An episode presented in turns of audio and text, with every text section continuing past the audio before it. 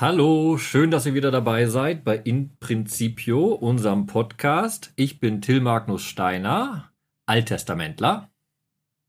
Und wo ein Alttestamentler ist, da ist auch eine Neutestamentlerin und das bin ich, Christelle Köhler. Herzlich willkommen. Wir starten heute mit euch in eine ganz besondere Zeit, nämlich in die Fastenzeit hinein und diese Zeit ist unter anderem dazu da, noch einmal neu auf den eigenen Beziehungsstatus zu schauen. Und zwar nicht auf den irgendwo im sozialen Netzwerk, sondern auf den Beziehungsstatus mit Gott. Und das wollen wir heute gemeinsam machen anhand von drei biblischen Texten. Genau, und für dich, Christelle, stärker als für mich. Ich bin ja im Westfalen groß geworden, aber für dich stehen jetzt die Karnevalstage vor dem Aschermittwoch. Ne? Das heißt, du bist karnevalistisch gestartet. Und dann kommt dieser Cut, dieses, dieser Einschnitt im Aschermittwoch. Und so ein bisschen geht es auch in unserer ersten Lesung, die wir besprechen wollen, beim Propheten Joel. Am Aschermittwoch werden wir Folgendes, was ich jetzt sage, nicht hören. Wir werden nichts hören vom fressenden Feuer, von lodernden Flammen, von einer Wüste, die dein Heer hinterlässt und der klaren Aussage, da gibt es keine Rettung mehr aber das sind alles Bilder und Worte, die dem Text aus der ersten Lesung vorausgehen. Das zweite Kapitel bei Joel beschreibt nämlich den Tag des Herrn und beschreibt, wie Gott mit einem großen Heer anrückt, um sein Volk zu zerstören. Doch dann kommt der starke Cut mit der ersten Lesung, die so anfängt, auch jetzt noch. Das Jetzt ist entscheidend für uns. Und das gilt auch am Aschermittwoch. Auch jetzt noch gibt es eine Chance. Und dieses jetzt, so viel können wir schon spoilern, kommt in der zweiten Lesung dann aus dem im zweiten Korintherbrief auch nochmal ganz, ganz stark vor. Zwar wiederum in einem Zitat und verweist aufs Alte Testament, aber dieses jetzt, das Momentum des Tages, aber nicht nur eben des Aschermittwochs als des einen Tages, sondern als dieses Tages, der einen Cut setzt und gleichzeitig aber nicht einen Cut, der etwas abschneidet, sondern eigentlich einen Cut, der etwas wieder neu miteinander in Beziehung setzen will oder vielleicht auch etwas neu miteinander verflechten will. Und ich finde, dass das super eindringlich in der ersten Lesung dann auch startet, weil es ist fast flehentlich. Ne?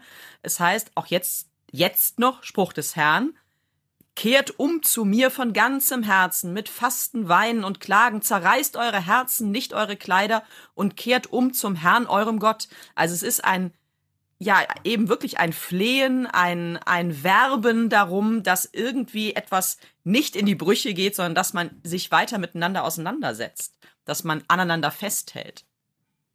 Und da merkt man schon, dass es kompliziert wird, weil der Gott, der da spricht, unser Gott, wie du es schon gesagt hast, der wirbt, ne? er fleht geradezu, kehrt um.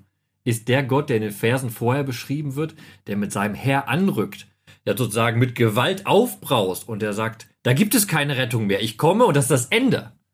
Doch, Gott sagt gleichzeitig auch diese sanften Worte sozusagen. Kehrt um zu mir. Und diese Worte, die du zitiert hast, sind zugleich am Aschermittwoch auch eine Mahnung, weil Aschermittwoch, das kennen wir, je nachdem wie alt jeder von uns ist, hat das schon mehrfach erlebt, Aschermittwoch. Ne? Und es ist ein Ritual, das kehrt immer wieder. Es ist klar, es gibt diesen Termin, damit fängt die Fastenzeit an, man bereitet sich auf Ostern vor, jedes Jahr neu. Es ist ein Ritual sozusagen. Und wenn man genau zuhört, sagt der Prophet Joel, passt auf mit Ritualen. Er sagt nämlich, kehrt um zu mir von ganzem Herzen. Also als ganze Person im Inneren, mit eurem Verstand, mit eurem Willen, zutiefst im Herzen, kehrt um. Und dann wird zugesetzt, mit Fasten, Weinen und Klagen. Damit sagt er deutlich, Fasten, Weinen und Klagen, das sind rituelle Handlungen im alten Orient und auch heute, damit mache ich etwas auch äußerlich erkennbar. Aber das Entscheidende ist die innere Umkehr. Ohne die innere Umkehr ist alles Fasten, alles Weinen und Klagen nur Außendarstellung und hat keine Bedeutung. Das wird dann sehr, sehr deutlich in dem zweiten Satz, den du zitiert hast. Zerreißt eure Herzen, nicht eure Kleider. Bis heute wird das noch gemacht im Judentum. Das ist keine Kritik jetzt irgendeiner rituellen Handlung am Judentum, aber im Todesfall die Familie trauert, indem sie ihre Kleider einreißt. Das ist ein Zeichen dieser Trauer, der Wahrnehmung. Und hier wird jetzt ganz deutlich gesagt, zerreißt eure Herzen. Bleibt nicht bei dem Äußeren stehen, sondern ihr müsst im Inneren wirklich umkehren. Dann, dann lässt sich dieser Tag des Herrn, das vorher beschriebene lodernde Feuer und das fressende Feuer, dann lässt sich das aufhalten.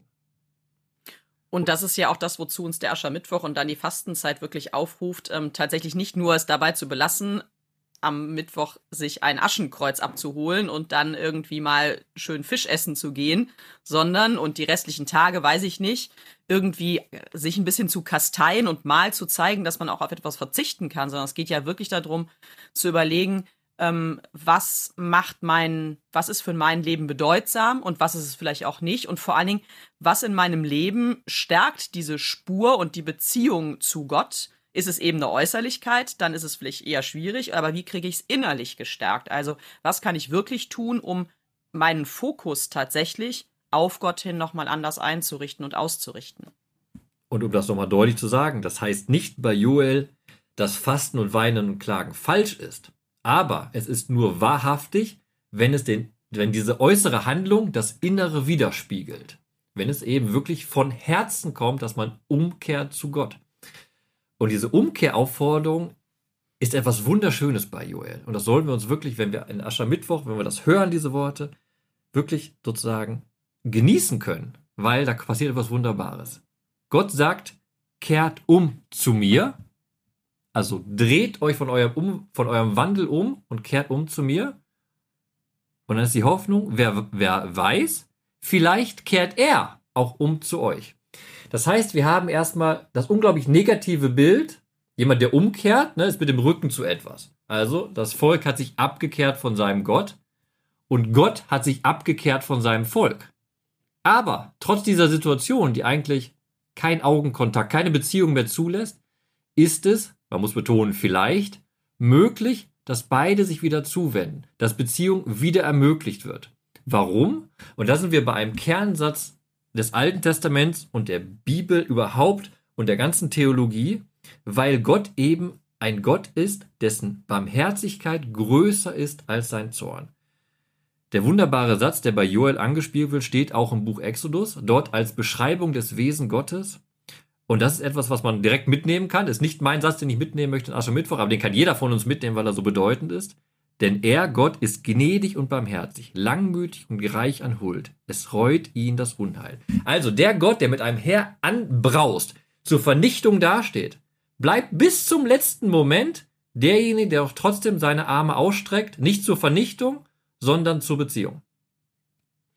Und ich finde dieses Wort Zuwendung so wichtig, dass du gerade auch schon verwendet hast. Also das eine ist eben das Abwenden, es gibt das Umwenden, was eben das Umkehren dann ist. Und das einander zuwenden ist ja noch tatsächlich ein nächster Schritt. Und selbst wenn es im, im, Alten Testament immer heißt, niemand hat Gott von Angesicht zu Angesicht geschaut, also so als Idee, man kann Gott dann an der Stelle nicht ins Angesicht schauen, ist aber dieses sich einander zuwenden ähm, das heißt, ganz sich selbst in die Präsenz Gott gegenüber zu bringen. Vielleicht denken wir auch an die Elia-Geschichte. Ne? Natürlich verhüllt er sich nochmal, aber er bringt sich eben in der Stille ganz in die Zuwendung zu Gott. Ähm, das ist tatsächlich das, was, was ähm, diese Beziehung ausmacht. Und ein bisschen ist es so wie, vielleicht sieht es zu spielerisch aus im Gedanken, aber wie so ein Kind, das sich eben umgedreht hat ne, und bockig sein will und aber doch eigentlich ja die, die, die Beziehung zu, weiß ich nicht, den Freunden oder den Eltern nicht ganz abreißen will und dann immer mal so über die Schulter spingst, wie wir im Rheinland sagen würden. Also immer noch mal versucht zu gucken, naja, also, ne, ist der andere mir noch böse vielleicht oder kann ich nicht mich vielleicht doch wieder zu ihm drehen oder zu ihr drehen? Und so ist es irgendwie in dieser Beziehung zwischen Gott und Mensch, finde ich, in dieser Lesung, dass es so ein Wechselspiel ist und eigentlich will keiner voneinander lassen. Es ist auch der Appell, dass man nicht voneinander lassen sollte.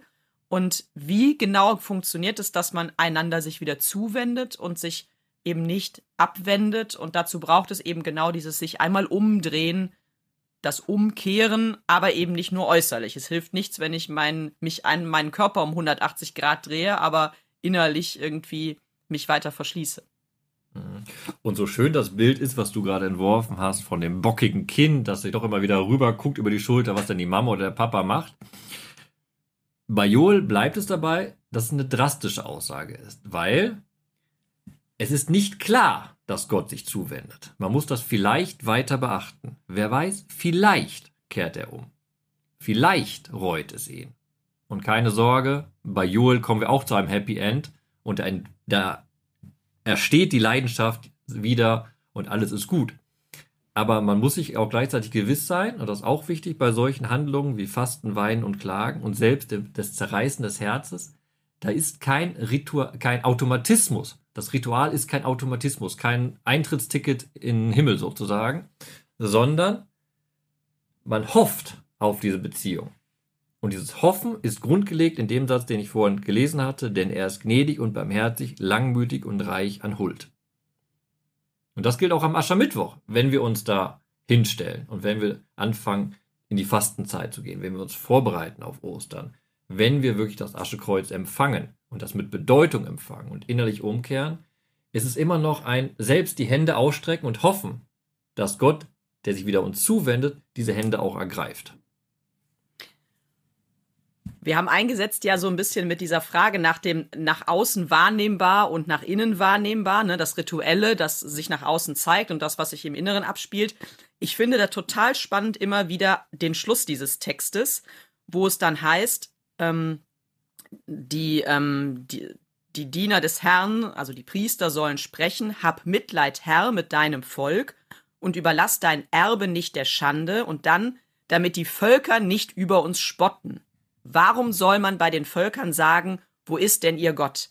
Da geht es ja in gewisser Weise doch um eine Form einer Äußerlichkeit, nämlich dass eine, eine Beziehung, die nicht funktioniert zwischen Gott und seinem Volk, ähm, zwischen Israel und seinem Gott, dass diese Beziehung, Entschuldigung, nach außen hin tatsächlich doch irgendwie, also das Zerrüttete dieser Beziehung sichtbar wird und sogar andere wahrnehmen können und sagen können, sind die, haben die sich jetzt auseinandergelebt, so. Also sie gehen die getrennte Wege in Zukunft. Und da geht es schon auch ein bisschen um eine Form der Äußerlichkeit, aber nicht um eine, eine falsche Äußerlichkeit, sondern tatsächlich eine Beziehung, die kaputt ist, die zerrüttet ist. Das nehmen auch andere Leute wahr. Ich, weiß, das jetzt, ich habe jetzt die direkt komplett falsche Assoziation, aber wir haben ja, du hast die eben über den, das Kind, das den Rücken zuwendet zu den Eltern und dem Spinksen. Spinksen sagt man aber euch im Rhein, oder wie sagt man das? Spinksen, Spinksen. ja. Spinksen schreibt.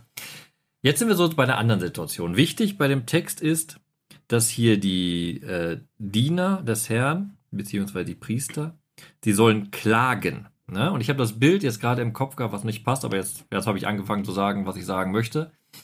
Das ist wie wenn man mit dem Kind einkaufen geht und das Kind kriegt, weil irgend will irgendwas haben, kriegt es aber nicht und dann liegt es auf dem Boden und schreit den ganzen Laden zusammen und du stehst als Elternteil da und denkst, okay, alle Leute gucken mich jetzt an, sagen, was bist du denn für ein Rabenvater? Was machst du mit dem Kind da? Das ist doch furchtbar. Die entscheidende Frage ist, hm? ja, machst du es dann so, dass du dann doch das Überraschungsei kaufst? Ja, oder sagst du, ich mache das irgendwie anders? Gott würde das Überraschungsei kaufen in gewisser Weise, denn es heißt ja dann am Ende des Textes, da erwachte im Herrn die Leidenschaft für sein Land und er hatte Erbarmen mit seinem Volk. Also es ist irgendwie diese, diese Idee, dass das nach außen sich zeigen könnte, dass dieses ja und sehr intime und sehr exklusive Verhältnis zwischen Israel und dem Gott Jahwe, dass dieses Verhältnis kaputt sein könnte, dass Gott nicht auf sich sitzen lassen will. Da erwachte im Herrn die Leidenschaft für sein Land und er hatte Erbarmen mit seinem Volk. Da ist es auch nochmal mit den entsprechenden Pronomina deutlich gemacht. Es ist ja diese ganz, ganz enge Beziehung und es wäre Quatsch auf gut Deutsch gesagt, wenn jemand anders den Eindruck bekäme, das passt nicht mehr zusammen, denn es ist so eine exklusive, eine intime Beziehung zwischen Gott und seinem Volk und seinem Land. So, jetzt brechen wir mal das Bild von dem Kind und dem Überraschungsei da auf. Nebenbei, ich würde das Überraschungsei nicht kaufen, ich würde das ausstehen, ist mir egal.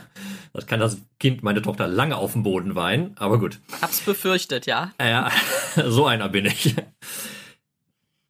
In dem Kontext ist ja gerade wichtig, was jetzt passiert, dass der Prophet Gottes eben zu dem ganzen Volk sagt, alle, alle versammeln sich jetzt, vom Greisen bis zum Säugling.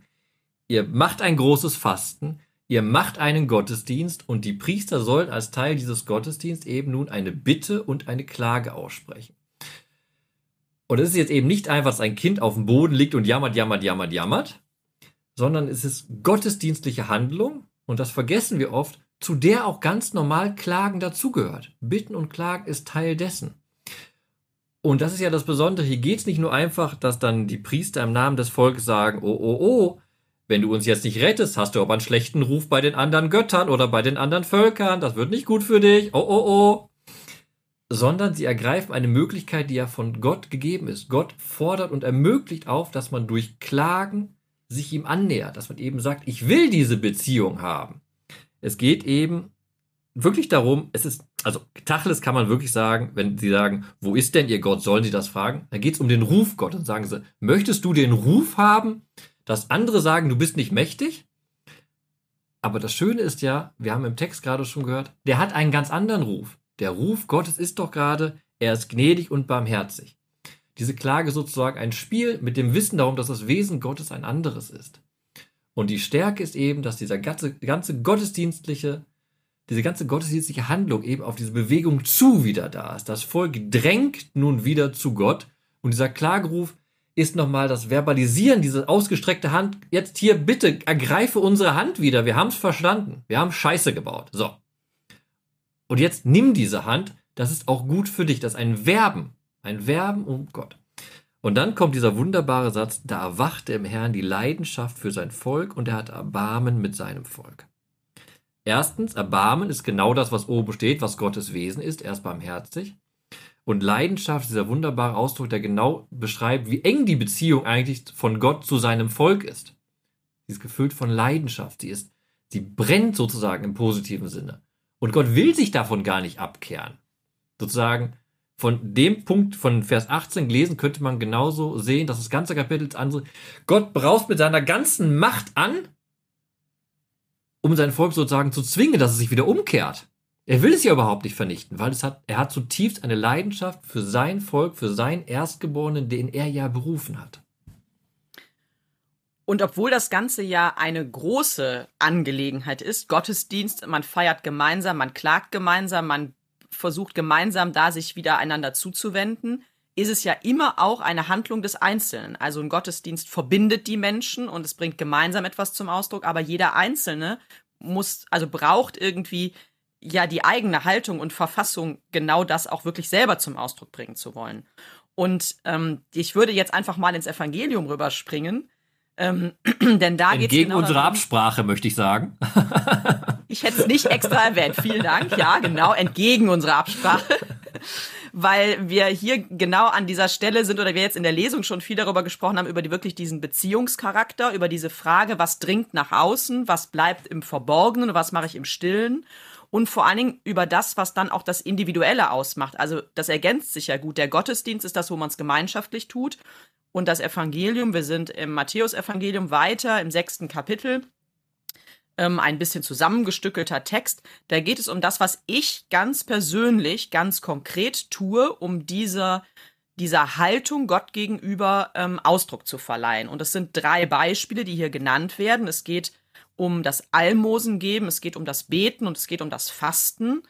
Ähm, Almosen geben ist etwas, was jetzt sehr praktisch und pragmatisch nach außen hin, auch mit einem, also auch für jemand Drittes dann noch eine, eine, einen Impact hat, also eine Konsequenz hat. Es geht nicht nur mich und Gott etwas an, sondern es ist auch noch jemand anders, der von meinem Almosen ja tatsächlich etwas bekommt, also etwas Gutes getan bekommt. Aber das Beten und das Fasten sind natürlich Dinge, die zwischen mir und Gott passieren. Oder, wenn man es sogar noch ein bisschen anders aufdröselt, könnte man sagen, das eine ist etwas, was mein Verhältnis zu Gott in Beziehung setzt zum Nächsten, ja, also das Almosen geben. Das zweite ist das Beten, meine Beziehung zu Gott wirklich ganz auf uns beide fokussiert. Und das andere, das dritte ist das Fasten, auch nochmal, da bleibt man ja ganz bei sich im Prinzip, ne? Also es ist aus einer Haltung Gott gegenüber geschieht es, aber es hat auch wirklich etwas damit zu tun, dass ich mich mit mir selbst auseinandersetze. Wir werden ja dann äh, ähm, jetzt ziemlich zügig auch die Versuchungserzählung hören. Also in der, im Fasten in der Wüste, in dem sich ganz mit sich selbst auseinandersetzen, passiert eben etwas. Und das ist das, was durch das Fasten auch nochmal grundgelegt wird. Mhm ich will der Neutestamentlerin nicht widersprechen, aber ich möchte als Alttestamentler darauf hinweisen, dass das Fasten im Alten Testament eine Handlung auch für andere ist. Gerade für Kranke wird stellvertretend gefastet. Das ist eine Handlung, die ich für andere machen kann. Und das gilt natürlich auch beim Gebet. Ich kann für andere beten. Das ist eine zweite Dimension, die im alttestamentlichen Kontext soll. Ich finde das einfach nochmal wichtig zu machen, weil wir auch beim Fasten ist man immer sehr, auch in der Fastenzeit sehr stark auf sich konzentriert, wobei das Fasten im Alten Testament eine viel, viel größere Dimension hat und viel, viel größere Bedeutung hat. Auch im kollektiven Sinn, weil wir im Alten Testament mehrere Fasttage haben, auch im Buch Sacharja, wo das ganze Volk aufgerufen ist, eben die Tempelzerstörung zum Beispiel durch Fasten zu gedenken. Das ist ein Gemeinschaftsfasten, was da was da erfolgt. Aber was schon Das richtig ist, wenn wir das Evangelium hören, es geht eben vor allem um diese Beziehung des Einzelnen zu Gott, die eben nicht veräußerlicht werden soll, sondern die ein innerlicher, innerlicher Prozess ist. Und es geht nicht darum, dass man nach außen hin unglaublich frömmig wirkt. Ne? Es geht hier um die Heiligung des Alltags, aber in meiner Beziehung zu Gott. Und das ist das Spannende bei dem Text. Wer ganz genau hinhört, wird mehrere Male, ich glaube viermal, das Wort Lohn hören. Ne? Warum mache ich das denn? Wenn ich es nach außen trage, mein Be- Gebet, wenn ich mich an die Straßenecke stelle und jetzt lege, ah, großer Gott, du hast mir ja. Oder wenn ich fast umherlaufe und alle sehen, oh, der fastet aber so stark und der ist ja total fromm. Oder mit dem Almosen geben, wenn ich darauf warte, dass möglichst viele in der Straße sind, wenn ich gerade mein Geldstück da in den Becher reinwerfe, dann habe ich meinen Lohn erhalten. Und das sagt der Text sehr, sehr deutlich und sagt uns, okay, warum macht ihr solche Sachen überhaupt? Macht ihr es für die Beziehung zu Gott, zur Heiligung des Alltags? Oder macht ihr euch das einfach um, damit Leute euch angucken und sagen, wow, toll gemacht? Vielen Dank, dass du das nochmal präzisiert hast. Auch das Fasten und Beten natürlich auch immer was nach, also mit jemand anderem zu tun hat. Denn die Grundidee, das Ganze wird eingeführt mit dem Motiv der Gerechtigkeit, das wir jetzt auch schon ein paar Mal im Zuge der Bergpredigt hatten. Und Gerechtigkeit ist ja etwas, wodurch eine Übereinstimmung mit Gott, ein quasi Bejahen der Beziehung nach außen und jetzt nicht im Sinne zur Schau gestellt, sondern tatsächlich in den Alltag hinüberwächst. Und deswegen ist das Gerechtigkeit tun, in Gerechtigkeit handeln immer etwas, was den Nächsten mit einbezieht. Also ich, du- da- dadurch, dass ich gerecht handle, beziehe ich andere in meine Gottesbeziehung mit ein, weil es immer heißt, dass meine Gottesbeziehung ein nach außen bekommen muss, also eine Ausstrahlung in einem positiven Sinne. Und das zeigt sich eben in der Art und Weise, wie ich mit und auf andere hin handle. Mal ist es eben eher sichtbar und mal ist es eher im Verborgenen, denn das Beten und auch Fasten ist natürlich ähm, etwas, was eine innere Haltung, ein eigenes Tun ist und ähm, jetzt ja nicht sofort dem anderen etwas bringt, sondern dadurch, dass es meine Beziehung zu Gott stärkt und ich den anderen wirklich da sehr praktisch in meine Beziehung mit Gott mit hineinnehme. Also diese Zuwendung quasi nochmal erweitere um eine Person. Und ich möchte jetzt nochmal ganz kurz verdeutlichen, dass wir eben diese zwei Begriffe gegenübergestellt haben, Verinnerlichung und Veräußerlichung. Und wenn wir jetzt das Evangelium hören am Aschermittwoch, da könnte man ja direkt sagen, äh, warte mal, ins stille Kämmerlein gehen, aber im Gottesdienst beten wir laut, Gedenkgottesdienste öffentlich beten wir. Da gibt es doch auch andere Gebete, okay. Oder was ich gerade gesagt habe beim Fasten. Es gibt natürlich das, was hier beschrieben wird, das Fasten, das man selbst macht, um die Beziehung zu stärken. Aber es gibt, wie ich es gesagt habe, die großen Fastentage. Im Buch Sacharja im Alten Testament, bei uns am Aschermittwoch, Karfreitag. Das doch, da ist doch öffentlich, dass man fastet. Wir als ganze Gemeinde fasten. Da geht es nicht um Individuum, da geht es um uns alle als Gemeinschaft. Und diese Unterscheidung darf man jetzt nicht aufmachen. Hier geht es wirklich um, was ich gesagt habe, die Heiligung des Alltags, um die einzelne Beziehung. Das ist nicht eine Absage, hört bloß auf mit Gemeindegebet.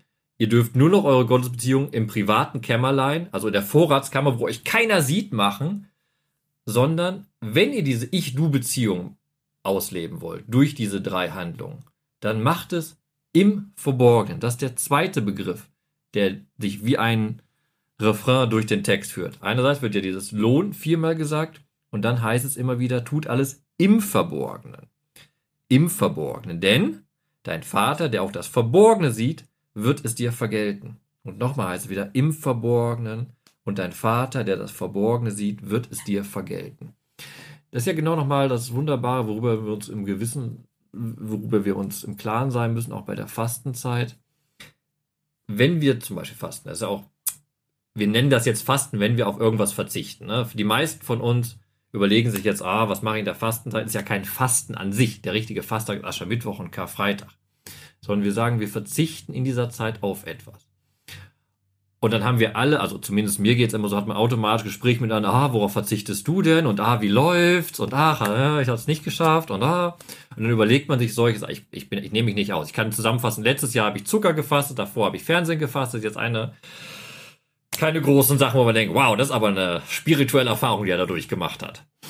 Ähm, aber der Punkt ist an der ganzen Sache, wir sollten uns jetzt wirklich in der Fasten, sollten, nein, nein, anders formuliert, ich formuliere es auf mich bezogen.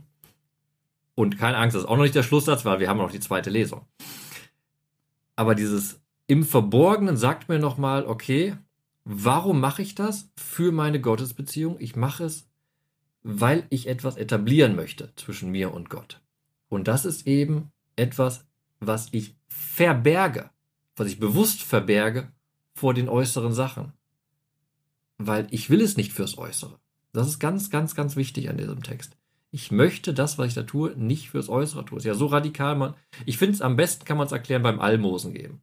Wenn man es ganz radikal zu Ende denkt, da steht ja dieser wunderbare Satz, äh, wenn du Almosen gibst, soll deine linke Hand nicht wissen, was deine rechte tut. Das ist so, als würdest du selbst gar nicht merken. Aber noch weiter getan, wenn ich sogar im Verborgenen tue, dass kein anderer sieht, dass der Empfänger das bekommt, ist es auch eine wunderbare Handlung gegenüber dem Dritten. Weil dem, der Not leidet und Hilfe braucht, den zeige ich in der Öffentlichkeit nicht als jemand, guck mal hier, der kriegt von mir 5 Euro oder bei mir, was weiß ich, 20 Schekel, dann wird alles gut. Guckt dann, sondern ich helfe sozusagen, ohne dass gesehen wird. Radikal gesagt sogar vielleicht ohne, dass der, der, der die Not leidet, diese Hilfe kommen sieht. Und das ist im Endeffekt, dann ist es wahres Geschenk. Dann ist es wirklich etwas, was Besonderes, was uns abhebt. Das ist auch was Wichtiges. Abhebt von dem, was alltäglich eigentlich passiert. Und das meinte ich vorhin mit dem Begriff der Heiligung des Alltags. Ich finde zwar trotzdem nicht falsch, wenn man sich zwischendurch mal austauscht, weil es einen auch so ein bisschen gegenseitig ja motiviert, das kennen wir ja auch, ne? Mit den Vorsätzen und auch mit dem Vorsatz vielleicht zu fasten und man gegenseitig sich vielleicht auch mit in den Blick nimmt und bestärkt da drin. Also weniger, um gegen, einander gegenüber zu prahlen, aber, ne, wenn man mal darüber spricht, tatsächlich den anderen zu bestärken und zu sagen, ach komm, so, ne? Ähm, Christelle, möchtest du uns sagen, was du fasten möchtest dieses Jahr? Sollen wir dich bestärken? Wir können dir alle zwischendurch so kleine Nachrichten schreiben und sagen, wie läuft's denn mit dem Schokoladenverzicht? Jetzt äh, fühle ich mich ein bisschen wie in einer Selbsthilfegruppe, was bei zwei Personen, die auch sich nur digital begegnen, wirklich skurril ist. Äh, aber tatsächlich bin ich noch nicht ganz so weit, weil ich ja noch ein bisschen im Faste-Lorenz-Modus bin. aber ähm, also ich weiß aus den, aus den vergangenen Jahren, ähm, dass, also erstens finde ich tatsächlich auch wirklich so ein ganz radikales Fasten mal sehr eindrücklich. Also nicht nur als Gesundheitsaspekt oder nicht als Gesundheitsaspekt, sondern um wirklich mal zu schauen, wie verändert sich Wahrnehmung, ne, wenn man mal wirklich sehr bewusst irgendwie ähm, die Nahrung reduziert. Und das andere ist, ähm, dass mein Verzicht immer ist, mehr Zeit in etwas anderes zu investieren. Also ähm, bestimmte Ablenkungen wegzulassen, wobei es mir nicht ums Weglassen geht, sondern um das, was ich intensiviere. Und ähm, für mich ist das in den geprägten Zeiten, also es gilt auch für den Advent, dann, dass ich ein bisschen intensiver ins Stundengebet einsteige. Also das mache ich sonst mal so, wie es sich irgendwie ergibt. Aber das mir bewusst äh, zu nehmen, morgens und abends zumindest eine Zeit äh, für das konkrete Gebet, das ist sowas, was ich, ähm, es ist dann am Ende ein Verzicht, weil ich die Zeit nicht in Banalitäten ähm, investiere. Aber es ist eigentlich ein Invest und das finde ich ist auch das Spannende ähm, an dieser Frage danach, wie, wie lebe ich dieses einander wieder zuwenden mit Gott aus. Also es ist ein Invest in diese Beziehung eigentlich und wir wissen, dass das ja am Ende das ist, was Beziehungen wieder zusammenbringt, wenn beide was investieren ineinander. Und Gott tut es offensichtlich, dann sollte ich das vielleicht auch tun. Ja, und das ist ein Paradebeispiel, wenn du dir Zeit nimmst fürs Gebet, ist ja genau diese Beziehung. Man kann zu Recht fragen, wenn ich letztes Jahr Zucker gefasst habe, was hat das für meine Beziehung zu Gott getan? Gut, hat für meinen Körper was Gutes getan, keine Frage. In dem Sinne war es ein Heilsfasten, aber ich weiß nicht, ob das Fasten mit meinem Heil dann zu tun hatte. Aber gut, wollen wir vom Heilfasten wir vielleicht treiben, rüberspringen genau. zur Versöhnung und zur zweiten Lesung gehen? Ja, ganz genau. Denn wir wissen ja selbst, ähm, bleibe noch mal in die Beziehungsbild. Manchmal funktioniert es nicht, dass man sich als zwei Beziehungspartner so ganz alleine wieder aufrafft und wieder zusammenfindet. Und das ist das, worum es in der zweiten Lesung, das ist jetzt vielleicht ein bisschen verkürzt, aber so als große, als große Wegmarke geht. Es heißt ganz deutlich, wir sind im zweiten Korintherbrief, Paulus spricht, wir bitten, er und seine Mitarbeitenden, an Christi statt. Also das, sie sprechen aus, was eigentlich Christus uns sagen will. Lasst euch mit Gott versöhnen. Und das, da sind wir genau in dem, welche, welche Rolle und welches Angebot, welche Einladung es eben ist, dass Gott seinen Sohn in die Welt schickt und sagt, wenn wir so erstmal nicht wieder zusammenfinden, vielleicht ist mein Sohn, vielleicht ist Jesus Christus derjenige, der dazu beiträgt, dass wir uns einander wieder zuwenden. Und das ist dieses Lasst euch mit Gott versöhnen über Jesus Christus durch, durch das, was er tut, ähm, durch das, was er opfert, durch seine Worte, durch das, wo er uns einlädt, ihm nachzufolgen tatsächlich. Genau, da steht der schöne Gedanke hinter, dass der Kreuzestod Jesu ja ein Geschenk an uns ist, ein Angebot ist. Und was mich vor allem bei den Worten von Paulus da fasziniert, ist im Endeffekt diese Feststellung, lasst euch mit Gott versöhnen. Das ist eine Aufforderung, die zugleich wieder, und das ist wichtig, die komplette Entscheidungsfreiheit bei uns, entlässt, bei uns lässt. Ne? Bei Joel hatten wir das eben, da hatten wir ein sehr, sehr brachiales Bild. Da sozusagen, kann man auch fast sagen, ja, was hat Israel denn für eine andere Wahl? Gott stürmt an, also Umkehr oder Tod, da ist nicht so viel Entscheidungsfreiheit. Obwohl natürlich da die bewusste Entscheidung das Grundmoment ist. Gott sagt ja, ihr müsst euer Herz zerreißen, dann hilft es. Hier nun aber ist der Ton wirklich, der eine Entscheidungsfreiheit ermöglicht. Lasst euch mit Gott versöhnen. Ihr habt dieses Geschenk, ihr habt es angenommen, ihr könnt es annehmen und daraus leben. Und dazu gehört dann ein zweiter Satz, der wichtig ist. Er betont, er setzt wieder an und sagt, als Mitarbeiter Gottes ermahnen wir euch, dass ihr seine Gnade nicht vergebens empfangt. Diese Gnade, das Geschenk, was da gegeben wurde uns, darf jetzt nicht verkümmern. Um das Bild aufzusagen, was ausgesät wurde, soll aufblühen. Was heißt das konkret? Wir sind verpflichtet, in unserem Leben diese Liebe und auch diese Gerechtigkeit, die da uns geschenkt wird, umzusetzen auch. Eine Sache, sich versöhnen lassen und zu sagen, ja, durch Christus ist da etwas geschehen, das glaube ich, das überwindet den Tod, aber das muss auch etwas bedeuten für mein Hier und Jetzt, für mein Leben und mein Tun in der Gegenwart. Und es ist ja so, dass wir hier sogar zweimal Menschen haben, im wahrsten Sinne des Wortes, die versuchen, uns zu helfen, diese Beziehung wiederherzustellen ähm, und uns daran erinnern, dass uns etwas geschenkt und zugesprochen ist. Einmal ist es Jesus Christus und das zweite Mal ist es der Paulus, ähm, der ja der Gemeinde sagt, ich versuche euch das jetzt nochmal nahe zu bringen. Ich versuche euch daran zu erinnern, was da ist. Er spricht hier von ermahnen, aber ermahnen jetzt nicht in einem strengen Sinne mit einer Route, sondern ermahnen in einer positiven Aufforderung. Das muss man, glaube ich, auch nochmal betonen. Es ist nicht nur eine strenge, sondern es ist tatsächlich auch spricht aus einer liebenden Zuwendung. Ja, als Mitarbeiter Gottes ermahnen wir euch, ermuntern wir euch, dass ihr seine Gnade nicht vergebens empfangt. Denn es heißt, und jetzt ähm, kommen wir nochmal zu dem Jetzt, mit dem wir begonnen haben, bevor wir auch unsere Verse vielleicht ähm, mit euch teilen. Jetzt ist sie da, die Zeit der Gnade. Ich siehe, jetzt ist er da, der Tag der Rettung. Und das bedeutet ja, in jedem Tag steckt das Potenzial, nicht nur am Aschermittwoch oder an irgendeinem anderen Tag, in jedem Tag steckt das Potenzial, dass wir uns daran erinnern, die Gnade nicht vergebens empfangen zu haben, dass in Gott die Leidenschaft erwacht für uns, für sein Volk. Ähm, also das, das Jetzt ist eben ein immer heutiges und nicht auf einen konkreten Tag bezogen. Und trotzdem ähm, darf ich schon in meinen Vers übergehen. Ja, ich möchte nur ganz kurz was sagen dazu. Ich habe eben auch ein Wort gesucht, aber du hast es so schön ausgedrückt. Nein, nein, du darfst gleich weitermachen, aber ich möchte, was du gesagt hast, war so schön, ich möchte es wiederholen.